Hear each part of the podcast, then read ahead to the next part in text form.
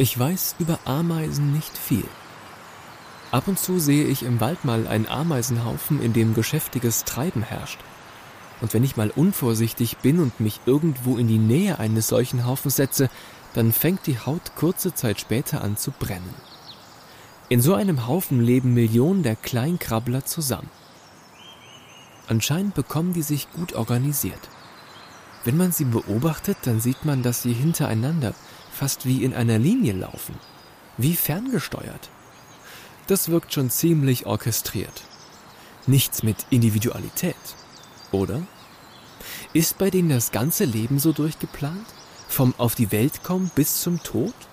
Aufgaben klar verteilt, Hierarchie starr geordnet und befolgt?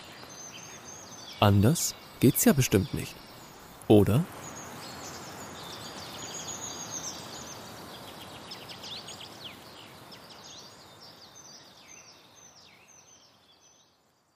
Mainz auf Mainz. Der Gutenberg Talk. Ein Forschungspodcast der Johannes Gutenberg Universität Mainz.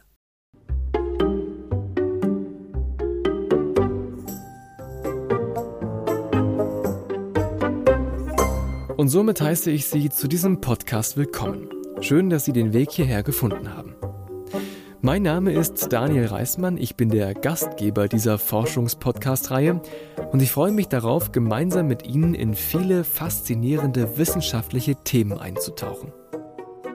Ich möchte Ihnen, liebe Zuhörerinnen und Zuhörer, Wissenschaft und eben Forschung an unserer Johannes Gutenberg Universität Mainz nahebringen. Und das möchte ich tun, indem ich mit Wissenschaftlerinnen und Wissenschaftlern über ihr Fachgebiet, über ihre Forschung ins Gespräch komme. In dieser Folge machen wir die Kleinen ganz groß. An Ameisen finde ich faszinierend, dass sie ähm, in Gemeinschaften leben, so wie die Menschen auch. Es sind soziale Tiere. Ähm, und die kommunizieren miteinander auf sehr komplexe Weise, können Nachrichten miteinander vermitteln, hauptsächlich chemisch. Ähm, aber sie haben halt auch viele ähm, Errungenschaften auf eine ganz andere Weise erlangt wie die menschlichen Gesellschaften. Also zum Beispiel züchten sie Pilze, äh, die Blattschneiderameisen Südamerikas, oder sie halten sich Blattläuse, so wie wir Kühe, können die sogar melken, verteidigen die, tun die teilweise sogar in irgendwelchen Unterschlupfen schützen, so wie ähm, ähm, Leute, die Tiere halten, ähm, Herden halten. Ähm, es gibt aber auch Ameisen, die ähm, äh, äh, Treiberameisen, die sozusagen Krieg führen, die ganze Gegenden überrennen und ausbeuten. Es gibt sklavenhaltende Ameisen, mit denen ich arbeite. Ähm, das heißt, es gibt äh, viele Verhaltensweisen in einer ähnlichen, aber doch anderen Weise bei Ameisen, die es auch bei Menschen gibt. Sagt Susanne Feuzig. Die Ameisen. Einer für alle, aber auch alle für einen? Die kleinen Krabbler sind ihre Leidenschaft und begleiten sie beruflich schon viele Jahre. Aber warum? Darüber habe ich mit ihr gesprochen. Bevor wir inhaltlich in die Tiefen des Ameisenhügels eintauchen, stellt sich Ihnen, liebe Zuhörerinnen und Zuhörer, mein heutiger Gast erstmal persönlich vor. Ähm, ich äh, bin hier Professorin an der Universität in Mainz und arbeite zum Verhalten und der Evolution von Ameisen. Ähm, ich habe ähm, Biologie studiert und mich da auf die Verhaltensökologie und die Evolutionsbiologie spezialisiert. Also ich erkunde, wie Verhalten bei Tieren entsteht in der Evolution, welche Vorteile bestimmte Verhaltensweisen bringen, welche genetischen Grundlagen Verhalten hat, wie sich das verändert im Laufe der Evolution und unter bestimmten ökologischen Bedingungen und habe mich eben ähm, schon während meiner Diplomarbeit und dann Doktorarbeit auf Ameisen spezialisiert, weil ich eben deren Sozialverhalten so faszinierend finde. Es ist ein großes Krabbeln. Ungefähr 16.000 Ameisenarten leben auf der Welt. Allein in Deutschland über 100. Aber Susanne Feuzig vermutet, dass es noch viel mehr sein könnten. Sie wurden einfach noch nicht entdeckt. Im Dschungel, in der Steppe, in Wüsten oder auf Grasebenen. Überall dort können Ameisen leben. Oft eben im Verborgenen, unentdeckt. Nur in besonders kalten Regionen, wie in der Antarktis oder auf Island, sind sie nicht zu finden. Aber sonst überall. Jetzt kennen wahrscheinlich die meisten Hörerinnen und Hörer Ameisen entweder aus dem Garten oder aus dem Wald. Da, da trifft man sie. Sie begegnen denen ja auch im Labor wahrscheinlich relativ häufig. Wie entsteht denn so ein Ameisenvolk, was man im Wald sieht? Also wie rotten die sich zusammen? Wie, wie finden die sich eigentlich? Eine Ameisenkolonie wird immer gegründet von einer Königin, ähm, die nach dem Hochzeitflug, also wenn sie vom Mutternest ausfliegt, geht sie auf den Hochzeitflug. Sie paart sich dann mit einem oder mehreren Menschen, meistens einem. Ähm, die Menschen sterben dann. Die Menschen haben ein sehr äh, kurzlebig, kurzes Leben, meistens nur wenige Tage. Die Königin jedoch können 10, 20, teilweise sogar 30 Jahre alt werden. Nach dem Hochzeitflug ähm, sucht die Ameisenkönigin irgendwo eine Nistgelegenheit. Das kann im Boden sein, das kann in einem Stück Stück Totholz sein, das kann auch auf dem Baum oben sein, ähm, das kann eben auch im Garten sein, unter der Terrasse. Und äh, sie legt dann die ersten Eier und versorgt die ersten ähm, ähm, Larven dann selber. Und wenn dann die ersten Arbeiterinnen schlüpfen, das sind ihre Töchter, ähm, dann übernehmen sie im Prinzip die Nahrungssuche, die Brutpflege und auch die Versorgung der Königin. Und das Nest wächst dann über Jahre hinweg. Die Ameisen sind immer mehrjährig, ähm, sodass, wenn wir uns eine Ameisenkolonie anschauen, wir es eigentlich da immer mit der Mutter als der Königin und den Arbeiterinnen, die ihre Töchter sind, zu tun haben. Die Arbeiterinnen selber pflanzen sich nicht fort. Ähm, die sind meistens nicht genetisch unterschiedlich von der Königin, ähm, sondern eher ihre Kaste, also dass sie eben Arbeiterinnen sind, die viel kurzlebiger sind, nur wenige Wochen, manchmal Monate leben. Ähm, das wird äh, durch eine andere Ernährung äh, in der Larvenphase meistens bedingt, teilweise auch durch unterschiedliche Temperaturen. Ähm, und die pflanzen sich eben nie fort, äh, sondern sorgen nur dafür, dass wenn die Kolonie groß sind, neue Jungköniginnen, also neue Schwestern, die dann ausfliegen, auf den Hochzeitflug ähm, produziert werden und neue Männchen. Ähm, die paaren sich nicht im Nest, damit es keine Inzucht gibt, zumindest bei den meisten Ameisen. Es gibt da ein paar Ausnahmen auch. Genau, also das letztendlich haben wir es da mit einer Familie zu tun. Also, dass die Königin so unglaublich viel älter ja werden kann, liegt dann auch quasi schon an den Aufzuchtbedingungen, also was sie zum Beispiel für Nahrung bekommt?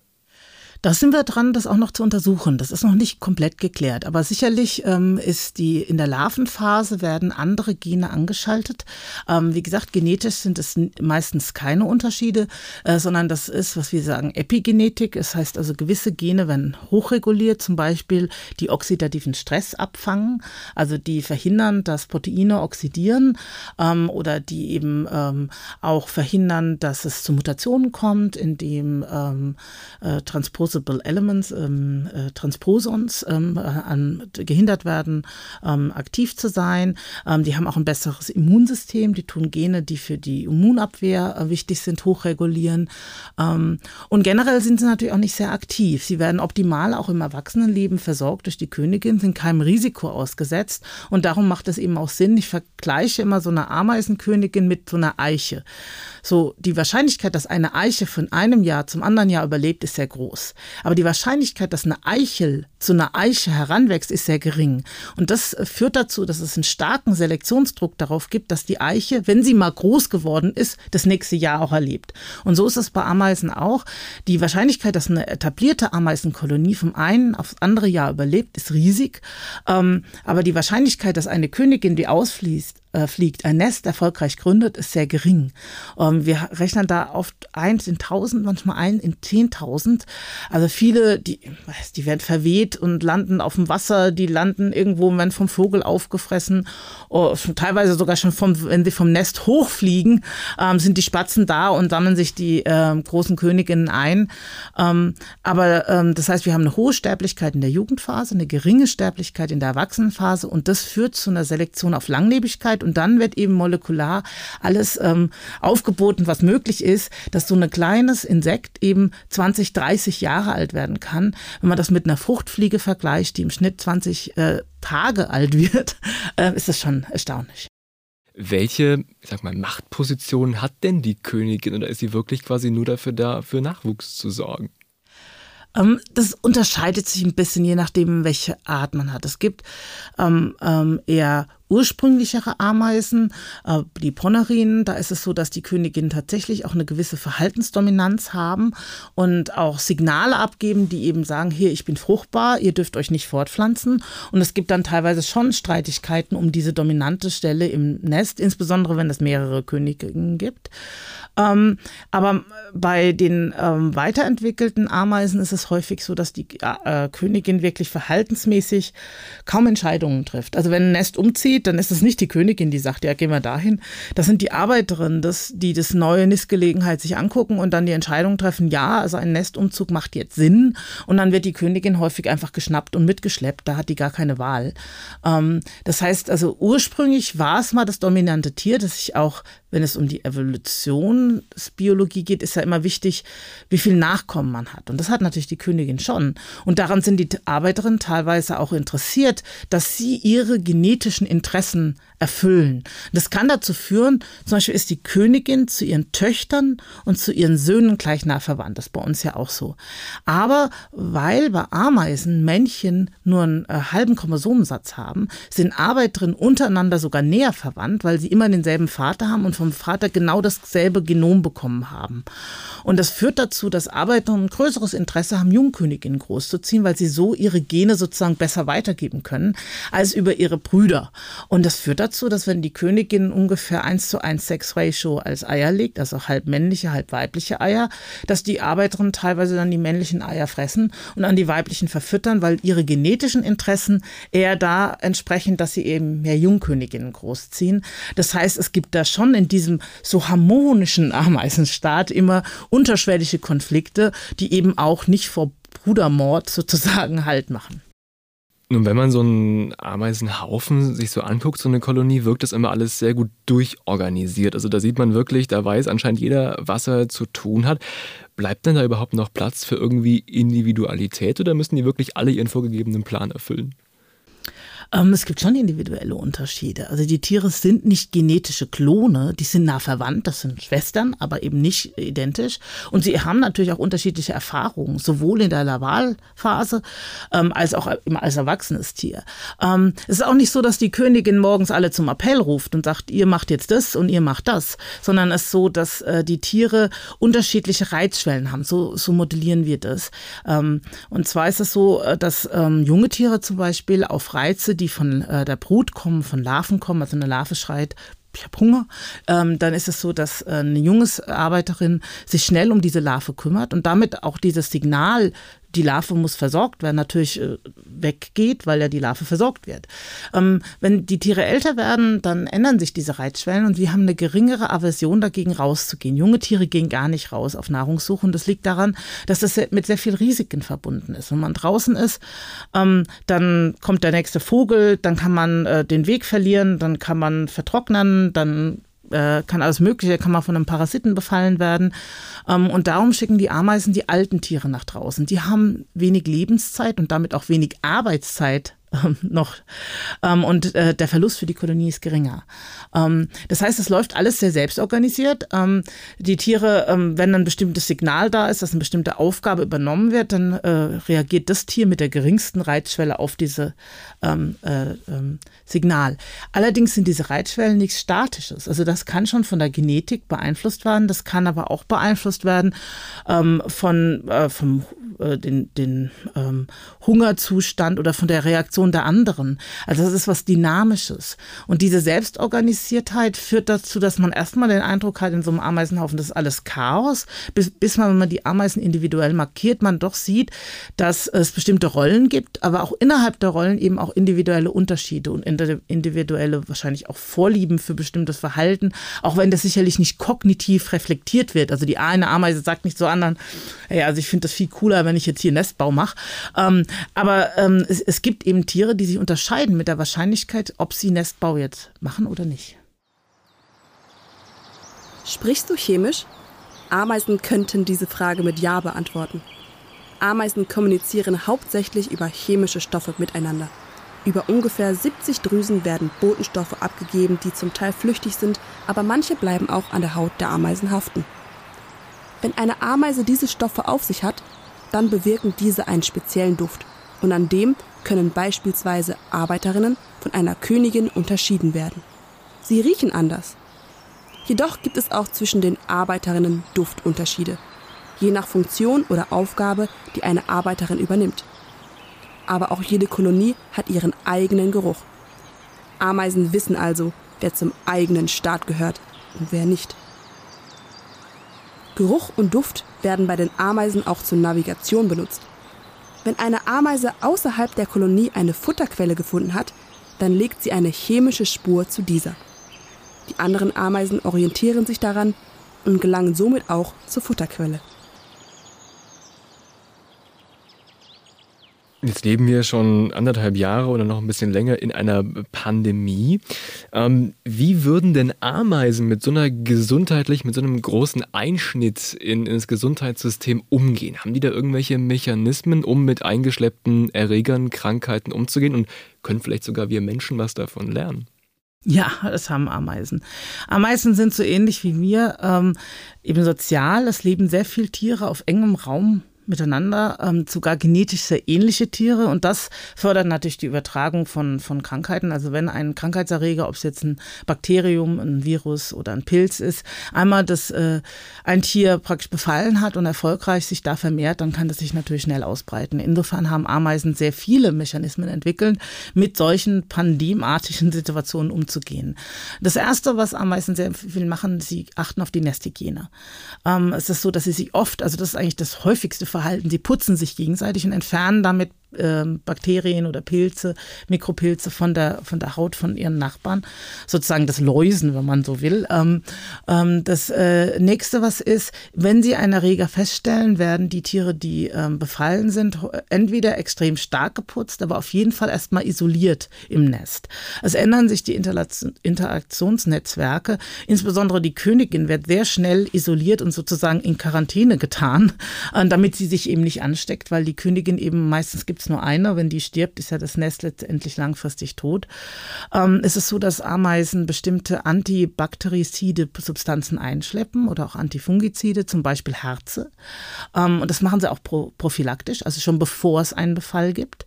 Ähm, es ist so, dass sie, ähm, ähm, wenn sie Tiere, die einen leichten Befall haben, putzen, ist es so, dass die, die putzen, häufig eine geringe Dosis von diesem Pilz zum Beispiel mitbekommen und dann eine Immunität dagegen entwickeln. Ähm, und das heißt, sie sind dann gegen höhere Befälle sozusagen immun. Sie tun sich sozusagen aktiv immunisieren tatsächlich. Ähm, äh, ja, äh, bei Blattschneiderameisen, die züchten ja Pilze, da gibt es parasitische Pilze, die jetzt nicht die Ameisen, sondern ihren Hauspilz befallen. Und da ist es so, dass die Ameisen auf ihrer Cuticula, auf ihrer Haut, ein Bakterium züchten, das sie versorgen durch Drüsensekrete.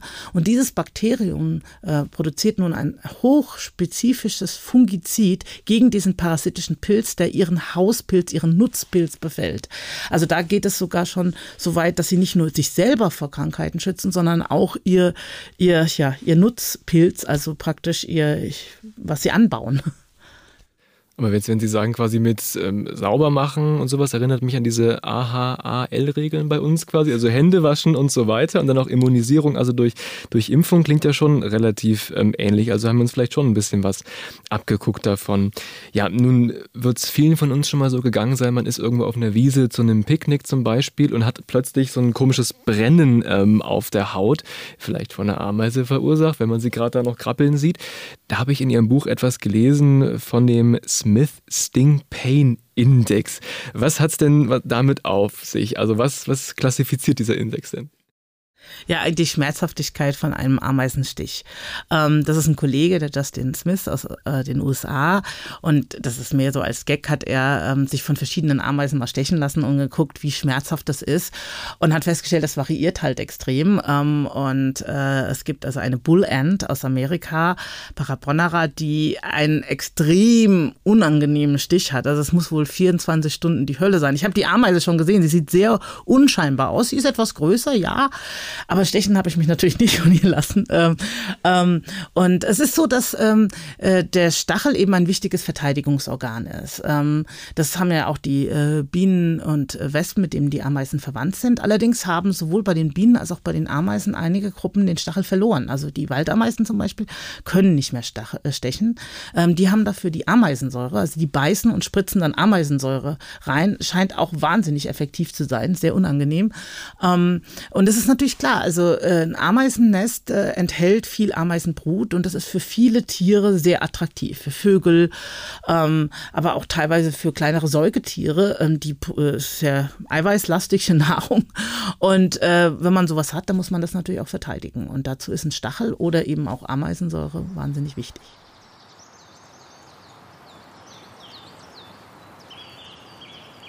Ameisen übernehmen nicht nur Aufgaben, um sich selbst und ihre Kolonie am Leben zu erhalten, sondern gleichzeitig sorgen sie mit ihrem Verhalten dafür, dass Ökosysteme bestehen bleiben und funktionieren können.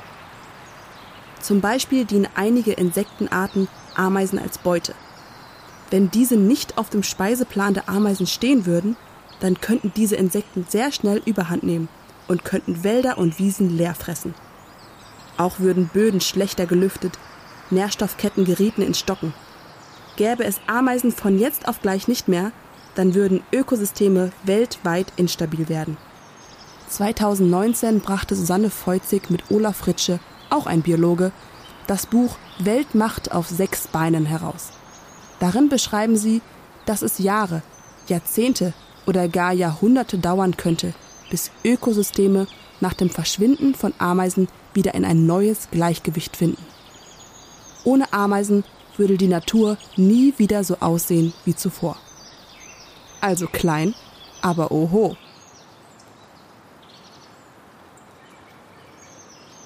Nun habe ich in Ihrem Buch gelesen, bei Ihrer ersten Postdoktorandenstelle in den USA, da haben Sie gemerkt, ich fasse es mal zusammen, dass Täter und Täterinnen nicht immer Täter und Täterinnen sind und auch Opfer nicht immer Opfer sind. Was, was ist denn, was war denn da passiert? Was haben Sie denn da beobachten können? Ähm, genau, also als ich in die USA ging, ähm, hatte ich ein Projekt äh, übernommen, ähm, das handelte von sklavenhaltenden Ameisen. Sklavenhaltende Ameisen haben mich seitdem nicht mehr losgelassen. Ich arbeite an denen immer noch. Ähm, und zwar ist Sklavenhalterei bei den Ameisen mehrfach entstanden. Wir gehen davon aus, dass es zwölf, dreizehn Mal vielleicht entstanden ist. Und es gibt so 20, 30, 40 Tiere oder äh, Arten, die äh, sklavenhaltend sind. Das bedeutet, dass eine Art eine andere Art ausbeutet. Und zwar ist es so, dass sie eigentlich die Brutpflege sozusagen out, ähm, äh, ähm, out location, also zu jemand anders geben. Also eigentlich machen sie es andersrum. Ähm, sie gehen in andere Nester und rauben sich Arbeiterinnenpuppen und schleppen die in ihr Nest. Und wenn dann diese Arbeiterinnen schlüpfen, dann machen die ihr normales Sozialverhalten. Das heißt, sie versorgen die Königin, sie versorgen die Brut, sie gehen auf Nahrungssuche und dann muss der Sklavenhalter das nicht machen. Äh, das heißt, man äh, ähm, hat die Arbeit nicht. Ähm, und ähm, ich hatte damals in den USA eben die ersten sklavenhaltenden Ameisen gesammelt und wollte jetzt so einen Raubzug mir mal anschauen im Labor in einer großen Arena. Dazu muss man sagen, dass manche sklavenhaltende äh, Ameisen ähm, äh, Verwandte der Bla Waldameisen sind und riesige Kolonien haben, wie die Amazonenameisen Polyergus und andere, und das waren die, mit denen ich gearbeitet habe und noch arbeite, Temnothorax americanus, das sind eine Kolonien, wo die ganze Kolonie in eine Eichel passt. Also das heißt, das sind 30, 40, 50 Tiere, drei Millimeter lang, die passen wunderbar in eine Eichel. So ein Raubzug ist also da nicht ganz so spektakulär. Dafür kann man natürlich genügend Replikate machen, weil die Tiere recht einfach zu halten und zu sammeln sind, logischerweise. Ähm, also ich habe im Mai meine Arena aufgebaut. Da war ein sklavenhaltender Nest in dem einen Nest äh, und in einem anderen Nestteil hatte ich ein freilebendes Wirtsnest und wollte mir jetzt anschauen, wie so ein Raubzug eben passiert, weil das natürlich ein spannendes Verhalten ist. Ich wollte eigentlich schauen, ob sich Sklavenhalter an ihre Wirtspopulation angepasst haben und ob die Wirte Abwehrmechanismen gegen die entwickelt haben. Also das war die unterliegende Fragestellung. Ähm, es war aber noch nicht Raubzestsaisonzeit, die normalerweise Juli, August ist, sondern es war eben Mai aber ich war nur mal neugierig, ich hatte sie jetzt gesammelt. Okay, also es passierte erstmal gar nichts. Die Ameisen liefen friedlich in der Arena rum. Okay. Am nächsten Morgen war tatsächlich ein Nest ausgeraubt. Die ganze Brut war ins andere Nest geschleppt worden, aber komischerweise war es das Wirtsnest gewesen, also eigentlich die Opferart sozusagen, die das andere Nest ausgeplündert hatte. Ja, was war passiert? Sklavenhalter haben wirklich eine kurze Zeit im Jahr, zwei Monate, wo sie sehr aktiv sind. Da müssen die Temperaturen auch sehr hoch sein. Und dann zeigen sie dieses raubzügelnde Verhalten. Das koinzidiert mit der Zeit, wo in den Wirtsnestern auch die Larven und Puppen drin sind. Ähm, und die, das sind das, was sie ja rauben wollen. Ähm, und in der anderen Zeit des Jahres machen die sklavenhaltende Arbeiterinnen eigentlich gar nichts, außer sich fortzupflanzen. Und zwar haben die tatsächlich es geschafft, neben der Königin sich fortpflanzen zu können und die Männchen zu produzieren reproduzieren. Ansonsten tun die wirklich nichts. Die liegen da einfach im Nest rum oder sitzen da rum und es passiert gar nichts. Und darum war es jetzt, äh, und warum jetzt aber das Wirtsnest, das Sklavenhalternest ausgeraubt habe, das weiß ich immer noch nicht. Ich weiß nur, dass tatsächlich die Arten sehr nah miteinander verwandt sind. Und vielleicht sehen wir da tatsächlich was, dass in der territorialen Situation, wo eine Kolonie, die vielleicht etwas größer war, die Wirtskolonie, in die die Arena dominieren wollte, tatsächlich dann auch ein anderes Nest, das ihnen kleiner schien, auch angreifen können und dann dieses Verhalten da schon angelegt ist. Ja, ähm, im Sommer dann allerdings, als die Raubsaison war, da war es immer andersrum und da waren die Sklavenhalter auch nicht aufzuhalten. Also da muss ich echt sagen, wenn die eine Attacke gefahren haben, da haben die im Schnitt 95 Prozent der Brut bekommen. Ähm, ihr Ziel ist hier nicht, die Wirte umzubringen. Das ist ihnen egal. Sie wollen reingehen, die Brut rauben und die dann zu sich schleppen und wenn dann die Brut schlüpft, haben sie neue ähm, Sklaven, die eben für sie die Arbeiten verrichten. Aber wenn jetzt quasi dann, wie Sie beobachtet haben, dann ein vermeintliches Opfer zum Täter wird, ist dann der eigentliche Täter, der dann Opfer wurde, auch komplett wehrlos in dieser Zeit. Also Sie haben nicht irgendwelche Mechanismen, um sich trotzdem noch zu verteidigen, obwohl Sie gerade nicht auf Krawall gebürstet sind, sage ich mal. Ja, das, also es war wirklich so, dass die Sklavenhalter angegangen wurden von den Wirten und sie sich nicht stark verteidigt haben. Das ähm, finde ich immer noch faszinierend, weil das ist eigentlich überraschend, weil eine, eine Art Selbsterhalt sollte jedes Tier irgendwo haben. Ähm, äh, es ist aber auch so, bei diesen Sklavenraubzügen gehen teilweise tatsächlich die Sklaven auch mit. Also wenn Raubzugsaison ist und ein Sklavenhalter, die verlassen dann das Nest, die suchen dann ein Wirtsnest, äh, das sie aus, äh, ausrauben wollen, kommen zurück, antennieren die anderen, man sieht dann so im Nest, okay, die Tiere machen sich bereit, es gibt, die rennen so rum und dann kommt so eine Raubzugskolonne raus. Und das sind dann die Sklavenhalter, das sind häufig nur vier, fünf Tiere, die loslaufen, aber da laufen teilweise versklavte Wirtsarbeiterinnen von dieser Wirtsart eben auch mit. Also anscheinend reagieren die genauso auf die chemischen Signale. Und wenn die dann am Wirtsnest ankommen, sind die dann häufig die, die die anderen wirklich angehen und versuchen totzustechen. Ähm, weil die, ich weiß nicht, warum? Wahrscheinlich merken die nur, das ist eine andere Kolonie, die riecht anders, da muss ich aggressiv auftreten. Die Sklavenhalter selber, die stechen in, bei der Art gar nicht. Also die gehen rein, die äh, verstreuen Sekret der Dufortdrüse, das ist ganz ähm, schlimm. Und zwar, was sie machen ist, sie beschmieren ähm, äh, verteidigende Wirtsameisen mit diesem Sekret und die Ameisen attackieren sich dann gegenseitig. Ähm, das macht es natürlich einfacher, das Nest aufzurauben, wenn die anderen einfach nicht sie attackieren, sondern sich gegenseitig irgendwie attackieren. Und die meisten Toten, die wir dann tatsächlich sehen, sind entweder, weil die Tiere sich gegenseitig umbringen, durch den Sklavenhalter manipuliert oder weil ähm, tatsächlich ähm, die äh, mitgegangenen Sklaven dann anfangen, die Wirte umzubringen. Ähm, also diese Aggression, die ist in beiden Arten sozusagen vorhanden. Ähm, und ähm, wir haben tatsächlich Untersuchungen gemacht und äh, geschaut, ob alle äh, Populationen, also in allen Gebieten, wo diese Sklavenarten vorkommen, ob die alle auf dieses Manipulation dieses Dufordrüsensekretes des Sklavenhalters so reagieren und konnten feststellen, in Gebieten, wo der Sklavenhalter besonders häufig ist, dann ist er wirklich in der Lage, besonders gut dieses Verhalten des Wirtes zu manipulieren. Oder andersrum, äh, Wirte, die äh, nicht so sich manipulieren lassen, sich gegenseitig anzugreifen, da kann das Sklavenhalter nicht so häufig werden. Es ist also wirklich eine chemische Kriegsführung, die die hier machen, die anscheinend äußerst effektiv sind, aber auch dazu führt, dass die Wirte offensichtlich so eine Art Resistenz dagegen entwickeln, sich nicht mehr manipulieren zu lassen. Jetzt haben wir eben schon sehr viel über Sklaven, Sklavenhalter gesprochen, aber aus Ihrem Buch habe ich halt erfahren, dass diese Bezeichnung eigentlich nur auf ganz wenige Ameisenarten wirklich zutrifft mit, mit Sklaven und Sklavenhalter, aber auf die meisten halt nicht zu 100 Prozent. Warum? Na, generell muss man sich überlegen, dass wir hier ein Verhalten von Tieren beschreiben mit äh, Begriffen, die wir aus den menschlichen Gesellschaften übernehmen. Ähm, also auch den Begriff der Königin, das haben ähm, äh, Menschen äh, dem weiblichen Tier in einer Kolonie gegeben, zu einer Zeit, wo Monarchien häufig waren. Ursprünglich hat man tatsächlich vom König gesprochen, bis man festgestellt hat, oh je, die liegt ja Eier, ist dann wohl eher ein weibliches Tier. Ähm, und äh, das heißt, wir verwenden Bezeichnungen, auch Sklavenhalterei, also in den ähm, Fällen, wo wir das bei uns Menschen gefunden haben, ähm, in früheren Zeiten, da war das ja innerhalb einer Art. Ähm, und hier reden wir ja zwischen Arten. Ähm, also insofern fasst es der Begriff eigentlich nicht komplett.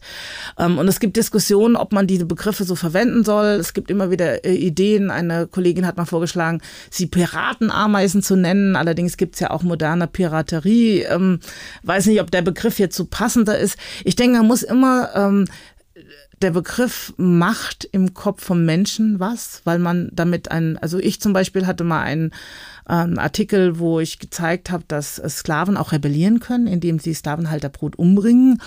Und ich hatte so als Vortitel des Papers das genannt Spartacus in a nutshell, also Spartacus in einer Eichel. ähm, und da hat der Editor zurückgeschrieben, warum Spartacus? Ähm, na, für mich war Sklaven und Sklavenrebellion eben mit dem Begriff verbunden. Ähm, in den USA sieht man das ganz anders. Da äh, sind andere Bilder im Gehirn. Und da muss man natürlich auch sehr sensibel und vorsichtig sein, welche Begriffe man verwendet. Ähm, es gibt einen Latein, äh, griechisch-lateinischen Begriff, Dolosis, um das zu beschreiben, aber das versteht dann wieder keiner und da muss man doch wieder das Verhalten beschreiben.